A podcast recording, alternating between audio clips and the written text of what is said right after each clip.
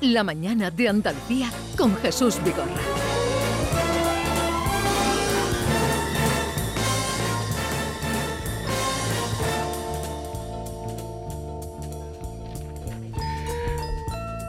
Tenemos una invitada muy querida, muy leída por nosotros, eh, Carmen Posadas, que eh, ahora resulta que siempre se ha considerado una espía. Lo cuenta en este libro que acaba de aparecer, Licencia para espiar, de Carmen Posada, la novela de las mujeres que se dedicaron al peligroso arte del espionaje. Así lo confiesa esto de que siempre se ha considerado una espía en la introducción de su última novela, en la que hace un recorrido histórico del oficio, centrándose sobre todo en las mujeres que han practicado a lo largo de la historia. Carmen Posada, buenos días. ¿Cómo estás, Jesús? Encantada de verte. ¿Cuánto tiempo sin verte? ¿Cuánto tiempo? No. Menos 24 horas. Porque estuvimos ayer, estuvo participando también en las jornadas sobre letras en Sevilla y estuvo genial.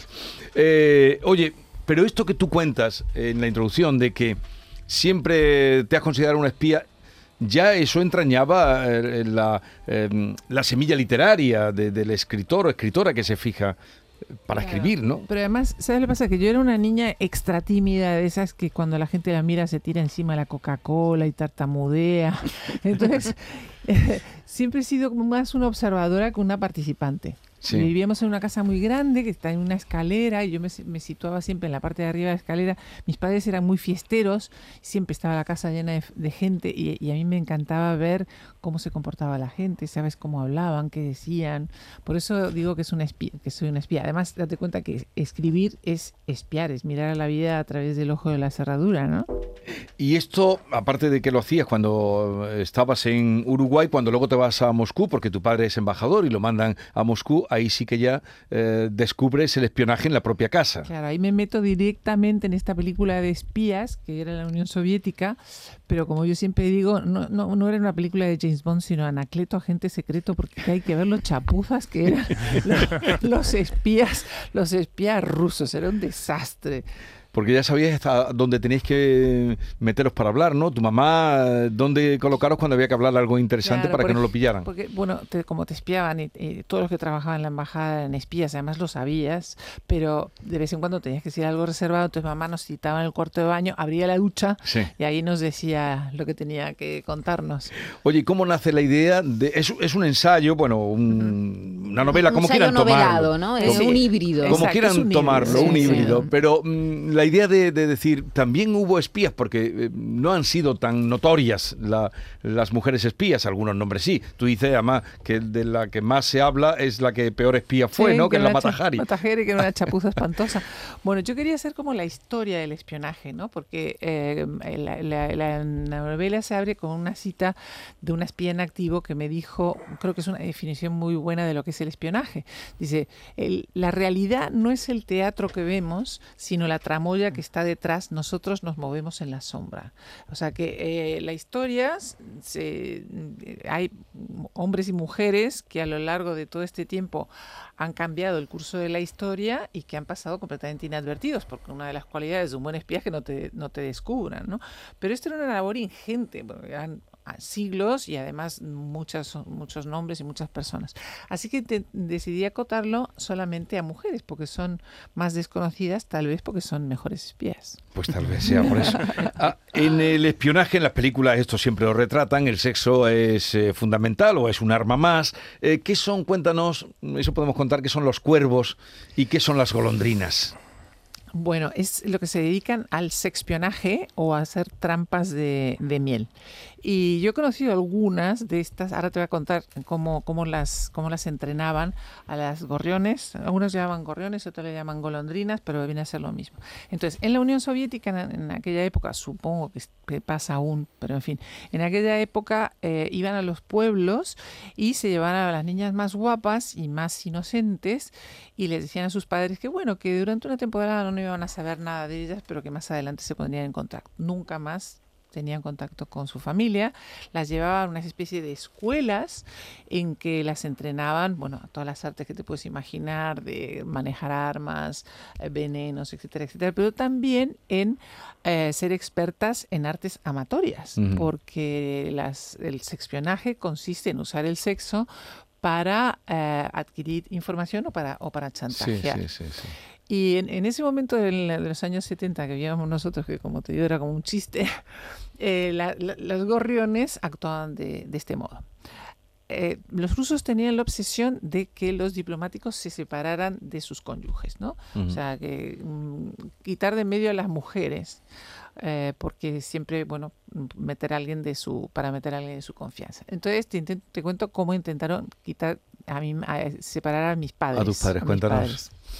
Bueno, lo primero que hicieron fue contarnos que la casa estaba embrujada porque este había pertenecido a, una, eh, a un riquísimo comerciante moscovita que había asesinado a su mujer y la había descuartizado y la había quemado en la chimenea. Entonces tú veías la chimenea y te lo creías, Claro. porque la chimenea era enorme. O sea que ya estabas un poco aterrado. Pero eh, un día mm, mi padre estaba de viaje y mi madre empieza a oír unas voces lastimeras. Todo esto a las Sí, 4 de la sí, mañana. sí. No, no lo hagas, Sasha, por favor, perdóname, perdóname. Completamente aterrorizada, ya estaba dispuesta a tomarse el primer mm, avión y largarse de Moscú, porque la luz de gas eh, Sí. eran varias de, de este tipo de cosas, hasta que se dio cuenta, dice, oye, estos, estos eh, espíritus hablan en español, esto es muy sospechoso. Así que con mi madre no pudieron, pero tú veías que, que los Que- que divorcios había- estaban a la orden Sí, del sí, día. tú lo cuentas en la novela, ¿no? Sí. Que muchas, Sí. muchas mujeres de embajadores se iban Se y eran iban. sustituidas por mujeres bellísimas rusas. Claro. Claro, y ¿no? para obtener la información, ¿no? Sí. el sexo. Ha- Hay algo que me ha, bueno, ha- me ha sorprendido leer que James Bond es un cuervo. Exacto, No lo había exacto. pensado, pero claro, efectivamente, se metía en la cama con todas, ¿no? es decir, el cuervo era como la parte... el- Es el el- el- el- sexpionaje eh, hecho ex- por, un- ejercido por un hombre. por hombres. por hombre. Sí. Eh, a- aparte del James Bond, hay, hay casos muy notables de, de cuervos. También lo llamaban los Romeos, que suena mejor. Ajá. Eh, entonces, los Romeos en, la, en, la, en, la, mm, en los años 60, más o menos, o sea, en la, en la Guerra Fría, eh, lo que hacían era cruzar de Alemania Occidental. Ellos trabajaban para Alemania Oriental, ¿no? Trabajaban para la Stasi. Entonces se cruzaban al otro lado de la frontera e intentaban adquirir información de eh, mm, empresarios importantes o de políticos o lo que sea. Pero no lo hacían directamente eh, con ellos, sino que utilizaban a sus secretarias. Entonces, hay que tener en cuenta que en aquella época, claro, después de la guerra, habían muerto muchísimos hombres, o sea que había muchas viudas, había eh, mujeres que nunca se habían casado, y estas mm, secretarias que tenían a lo mejor 50, 60 años, de repente entra en sus vidas un guapísimo Wolfgang Sí. o un guapísimo Hans o como tú quieras que se llame, que es cariñosísimo y les manda Sí. flores y le- chocolates y además es tan tan detallista que cuando ellas se tienen que quedar trabajando tarde en, en- en la oficina dice no te preocupes querida yo te acompaño me, me siento aquí en esta esquina y leo el periódico y mientras tanto El periódico con dos agujeros, claro. exacto exacto fotografiaban todo y al cabo de un tiempo, esta pobre señora un día estaba sola en su casa, ding dong, la policía que la viene a detener porque así ha, ha- es- ha- ha colaborado en el de espionaje. Mm, Oye, ¿es cierto eso de que eh, los servicios secretos de muchos países todavía pagan a peluqueras para que hagan esta labor? Bueno, esto me lo contó, yo, yo entrevisté a dos espías, una que está en activo y otra que se acaba de jubilar. Y entonces una de ellas me dijo, estamos todos rodeados de espías. Y yo dije, sí, ya sabemos, Alexa te espía, ¿no? Sí. Te espía El teléfono, móvil, y te espía el sí, móvil. Sí, sí, sí, todo eso es verdad. Pero aparte, los servicios secretos de todos los países pagan a informantes. Y digo, ¿quién, quién son los informantes? Son los soplones. Y dice, bueno, soplones también, por Sí. supuesto. Pero estos son más es una red enorme porque consiste en adquirir información de fuentes, los taxistas, por ejemplo. Claro, es que los taxistas oyen montones de conversaciones, Claro, claro. claro. O, o las peluqueras, como tú Ujú. has dicho. No sé por qué, la cuando vamos a la peluquería como que nos relajamos Sí, mucho, verdad. Y empiezas a, A contar alargar. todo. A mí, Carmen, el recorrido que haces por, el, por la historia en tu libro, Licencia para Espiar, me ha encantado mm, por toda la historia, pero esa entrevista que has nombrado de un espía me hace ver lo poco reconocido que son los espías hoy día, porque cuando hacen algo interesante, por ejemplo, abortar un atentado, pues no son reconocidos. Es decir, que el gran éxito de un espía es que nunca se sepa lo que hizo, por tanto nunca son populares ni son gente a la que se agradezca su trabajo, ¿no? Sí, en ese sentido, claro, es un poco, un poco ingrato, ¿no? Porque Exacto. nunca te vas a colgar la, la medallita. Pero eh, yo le preguntaba a, a la espía cuál era el precio de convertirse en, en- en una espía. Uno era este, que claro, has hecho a lo mejor cosas importantísimas por tu país y nunca las puedes contar. Ujú. Y, y otra me decía que era el, el silencio, o sea, vivir en el silencio. Es- Esta, esta señora estaba casada y era madre de familia numerosa. Entonces yo digo, a ver, cuéntame, explícame esto, porque cómo se compagina. o ella obviamente no estaba en operaciones, Sí. o sea, hay, hay, hay espías que se infiltran en células em, terroristas, etcétera, etcétera. O sea, eso es otro capítulo. Claro, porque- o lo que se in- in- infiltran en ETA, por ejemplo, Claro, ¿no? claro. Se han e- infiltrado. Eso ¿no? ya es mucho más peligroso claro. y además se juegan la que- vida. no solo se juegan la vida, sino que tienes que olvidarte de tu vida Claro. anterior. O sea, no puedes estar en contacto ni con tu familia, ni con tus hijos, ni con Sí, absolutamente pero di- tú nadie. dices una cosa muy graciosa, perdona, que es que la- pero el 90% del trabajo de un espía es muy aburrido. Ah, a eso os cuento, sí, porque a mi hermana Dolores la intentaron fichar para Ah. ser espía una vez. Sí, y entonces ella estaba fascinada. Pero, pero eh, luego se enteró en qué co- iba a consistir su misión. Y ella habla ruso muy bien, ¿no? Entonces le dijeron, te, te vas a sentar en esta mesita y vas a ir durante 12 horas Radio Moscú. Oh. Claro, es que ese es un- pero ese tipo de trabajo también es importante, igual que es importante eh, las personas que usan las, que, que oyen las conversaciones telefónicas, o hay una parte muy gris y muy burocrática, o, la- o el ciberespionaje también, ¿no? Que está sentado delante de una pantalla durante horas y horas. O el escuchar mm, detrás de la ventana, detrás de la puerta, también puede ser un ejercicio de espionaje, ¿no? La el cotilleo de toda la vida. El cotidiano de toda la vida, que es utilísimo, se entera uno de cada cosa. Claro. Oye, ¿Y quiénes eran las eh, visas canias? Eh, Ah. Cuéntanos, ¿quiénes eran y cómo estaban? Las doncellas Las venenosas. doncellas venenosas. Esas eran eh, como, como los gorriones, estos que hemos mencionado, ¿no? Las, las del ciberespionaje, mejor dicho, del sexpionaje, pero en la India milenaria. Entonces, lo que hacían una vez más era tener niñas muy jóvenes que entraban en estas escuelas y las empezaban a, a entrenar comiendo venenos. Primero para que se inmunizaran y luego para que ellas fueran ponzoñosas. O sea, que Sí. si te daban un beso te ibas, a, te- ibas a tener un grave problema. Pero también sabían manejar venenos, eh, sabían matar de la manera más, más disimulada. Te podían matar con un beso, Eso decían. Sí. con la saliva, Sí, digamos. sí, sí, sí, exacto. Porque Con- estaban, con otro eh, tipo de fluidos todavía más. Bueno, si manejaban Sí. veneno, si manejaban veneno, estaban entrenadas, estaban ya inmunizadas, pero no a la persona que, estuvieran. ¿Por qué dices que Mata Hari, que es la que ha trascendido y han hecho cine, y han hecho libros, y han hecho obras de teatro, era una chapuza como, como espía? Pues es que es lo más sorprendente, porque yo cuando, cuando eh, me estaba documentando para este libro, obviamente tuve que leer muchos libros sesudos de, de- de es- de espionaje. Ni uno solo lo menciona, es que ni la mencionan, no le dedican ni dos líneas. Y digo, ahí me, me- me vi en, una- en un dilema, digo, ¿qué hago? Mm, Si, es- si era tan mala no la puedo poner, pero por otro lado iba a ser una desilusión, como voy a desilusionar a tantos lectores que quieren saber de Matahari. Bueno, eh, al final decidí eh, incluirla, pero era pésima como, como, como eh, espía. Espía.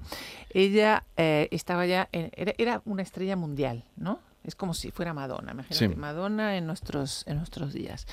Y, eh, y entonces ya empezaba a declinar su, su estrella y los alemanes le ofrecen eh, entrar en el mundo del espionaje. Pero los franceses inmediatamente la descubren. Sí. Entonces dicen, bueno, la vamos a usar de doble agente. Pero como era tan chapuza, al final lo hizo todo, todo tan mal que un momento dado dicen, bueno, es que nos tenemos que quitar de medio a Matahari, porque es que nos va, era durante la, la- la Primera Guerra Sí. Mundial nada menos, imagínate, en plena guerra, ¿no? Esta nos va a meter en un lío horrendo. Así que deciden, los franceses deciden delatarla. sí. Les venía muy bien delatarla porque en ese momento Francia estaba perdiendo la guerra. Ya sabéis que la Primera Guerra Mundial fue una carnicería, o sea, murieron millones de personas y Francia estaba perdiendo mm, muchos soldados en el frente. Y entonces es, imagínate, si nos ponemos en el presente, como de repente se descubre que Madonna es espía. Sí. Es que hubiera Sí, sido un sí, sí, sí, clamor, claro. ¿no? Un clamor. Y eh, eso de- mm, desvió la atención de lo que estaba pasando en el frente. A ella la fusilaron y la razón por la que ha quedado como el epítome es precisamente por eso, porque era un personaje conocidísimo y, em, y, y- y, Y bueno, popular eh, que se hizo después por la, por la, Bueno, por la historia pero musical. es que leyendo el libro descubrimos que reinas, vedetes, actrices, aristócratas eh, o, o- o peluquera, da igual. Sí, gente- o amas de casa. o amas de casa normales y corrientes. Hay una serie fantástica de Americans que es una familia entera la que se va a Estados Unidos No, no sabía, qué Sí, buena. Sí, tengo hay que una, ver esa, serie, hay ¿sí? una serie fantástica que se llama Sí. The Americans. Son unos rusos, Sí. unos eh, eh, espías rusos que, que forman una familia en Estados Unidos, pasan años, décadas en Estados Unidos espiando para los rusos, Mm. ¿no? Es decir, que, que cualquiera puede ser espía. Cualquiera, puede Cualquiera ser espía. puede y ser los espía. mejores espías son los que tú lo No te imaginas. Claro, los que nunca No, se descubren. Claro. Los que nunca se- ¿Y qué país eh, es el que más... Bueno, Rusia es un país grande también, ¿no? Eh, mm, El número de espías, dices. no, me- en fomentarlo, difícil. no, eso es difícil, pero digo, Ah. el que, por lo que tú has eh, encontrado en tu investigación. Eh, los, lo- los rusos, por supuesto, ya te digo, Porque, desde claro, de- aquella la- la- época, la época hasta de- ahora han utilizado el espionaje siempre.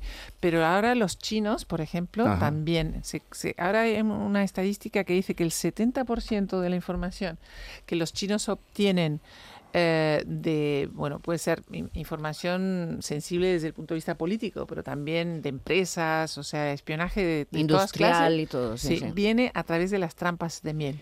¿No? A la- sí, no, Y, España, Carmen, el, el Servicio Secreto Español, ¿en qué juega, en qué liga juega? ¿Estamos a, Ah, nivel? Eso también se lo pregunté a mi espía. Me dijo ¿Y que, dijo? estaban muy bien considerados en el mundo entero los servicios secretos españoles, por, sobre todo porque tienen una eh, implantación muy importante en los países eh, árabes. Sí.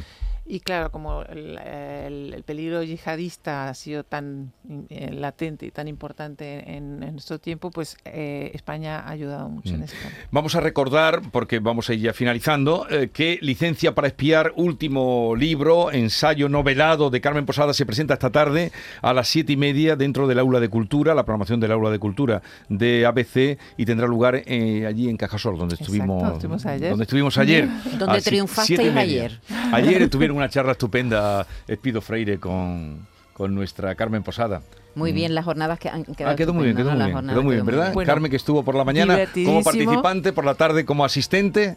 Por- por la- por la- yo casi disfruté más de asistente que de participante porque es que era impresionante cómo estaba dependiente la gente. Yo me he dado Sí. cuenta, ¿no? A tu alrededor estaban todos como Bueno, ¿y habéis llegado a alguna conclusión? ¿Qué pasa con Don Juan?